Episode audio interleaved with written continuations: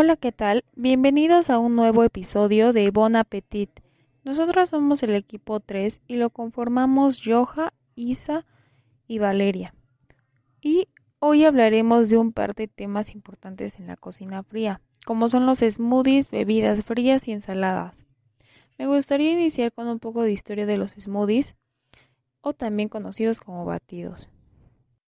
En 1970, un adolescente intolerante a la lactosa llamado Sting Kunau comenzó a hacer batidos con el fin de ser capaz de disfrutar de algo similar a los batidos que bebían la mayoría de sus compañeros. Incapaz de digerir batidos normales, debido a su intolerancia a la lactosa, creó mezclas frías y de fruta fresca, hielo, con los nutrientes del jugo de fruta en su punto justo. Se puso contento al ver que no solamente sabían muy ricos, sino que le ayudaron a controlar sus alergias, así como los niveles de azúcar en la sangre. Emocionado por su invento, Kunao abrió una tienda de alimentos saludables llamada Smoothie King, el rey smoothie, y empezó a vender vitaminas junto a sus bebidas saludables. Sin embargo, Kunao no inventó el nombre, Simplemente lo convirtió en una marca diciendo que la primera vez que escuchó la palabra en referencia a las bebidas a base de zumos de frutas y frutas hechas por hippies a finales de los 60. ¿Sabían que antes de Smoothie King la palabra smoothie se utilizaba para describir todo? Desde sujetadores, faja de mujeres, bolígrafos, pintura de automóviles y maquinaria. Incluso hubo una banda llamada The. Y no fue que hasta, que Kuna abrió su tienda de alimentos saludables y llamó a sus bebidas smoothies, y para atraer a los hippies, ya que eran conscientes de la salud y sabían lo, mucho que significaba el término. El, y este nombre se disparó como la espuma. ¿Sabían que los smoothies no son una invención americana ni mucho menos? Se remontan siglos de culturas de todo el mundo y a los granizados de frutas de Sudamérica. Pero es seguro decir que los batidos de Estados Unidos es una bebida hecha de puré de frutas y estas comenzaron en la década de 1920, cuando Julius Fred, otro joven con un estómago sensible, comenzó a buscar una manera de disfrutar de zumo de naranja recién exprimido. Su estómago no podía manejar la acidez de naranjas recién exprimidas, así que encontró una forma y unos pocos ingredientes escogidos para que fuera menos ácida y poco espumosa. Abrió también una tienda, Orange Julius. Así que aprovechando la idea y el concepto de zumos de frutas licuadas de Brasil y otros países diferentes, personas crearon diferentes recetas.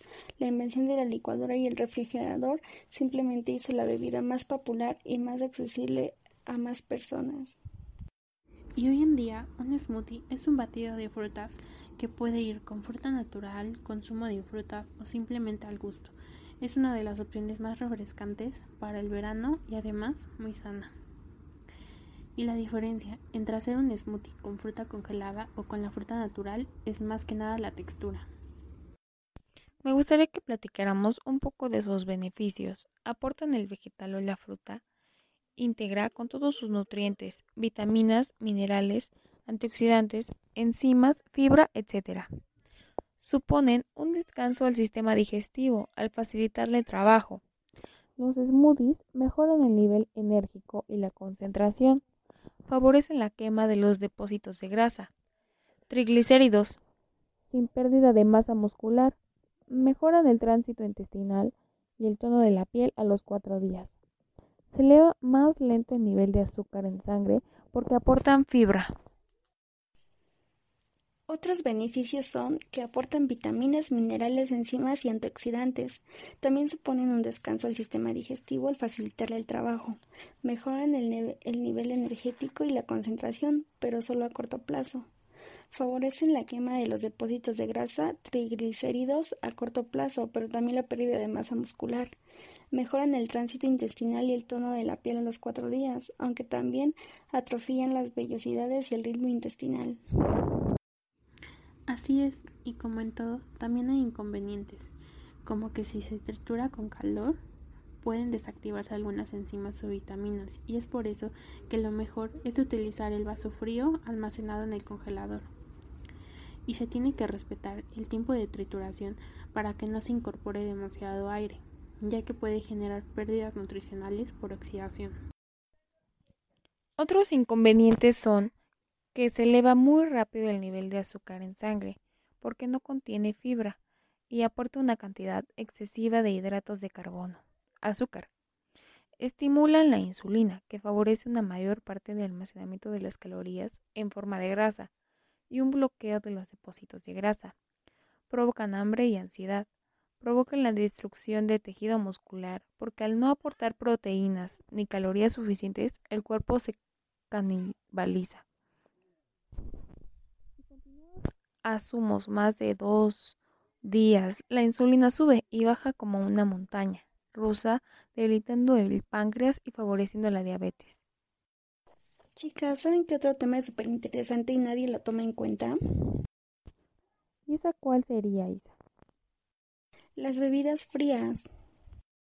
Háblanos un poco sobre eso, Isa. En primer lugar, las bebidas frías nos dan satisfacción de consumo durante todo el año y eso sin importar la temporada. Y esto es por sus diversas formas de preparados y evocación de sensaciones refrescantes para el organismo. Qué interesante. Danos un ejemplo de bebidas frías. Los batidos, por ejemplo, que son a base de helado, suelen llevar frutas, yogur, chocolates u otros. En algunos países también se les llama malteadas y no solo son refrescantes, sino que también suelen saciar el hambre y son fuente de calcio y proteínas. Pero no todos tomamos batidos. De hecho, estas bebidas la ingieren más adolescentes y niños. Wow, no sabía eso. Cuéntanos más. Otro ejemplo serían los granizados, que es a base de hielo picado y se le adicionan jarabes de distintos sabores. ¿Y qué hay del frappe? Muy buen punto, Joja. El frappe es originario de Grecia. En sus inicios eran cubiertos con hielo. Con el paso de los años se volvió una infusión con hielos. Después surgieron variantes que incluyeron chocolate, vainilla o incluso coco como ingrediente principal. Mm, otra bebida de origen caliente que se volvió popular en su versión fría fue el té, ¿no? Claro, y además también tiene propiedades antioxidantes que eran excelentes como aperitivos. Así es, de hecho yo sabía que esta bebida era más consumida por veganos. Tienes toda la razón, Yoja. Esta bebida es consumida más por el público interesado en la vida saludable, ya que como anteriormente mencioné, tiene propiedades antioxidantes. Muchas gracias por la información, Isa. Para continuar, me gustaría que cambiáramos al tema de ensaladas, que es igual de importante. ¿Les parece? Claro, adelante.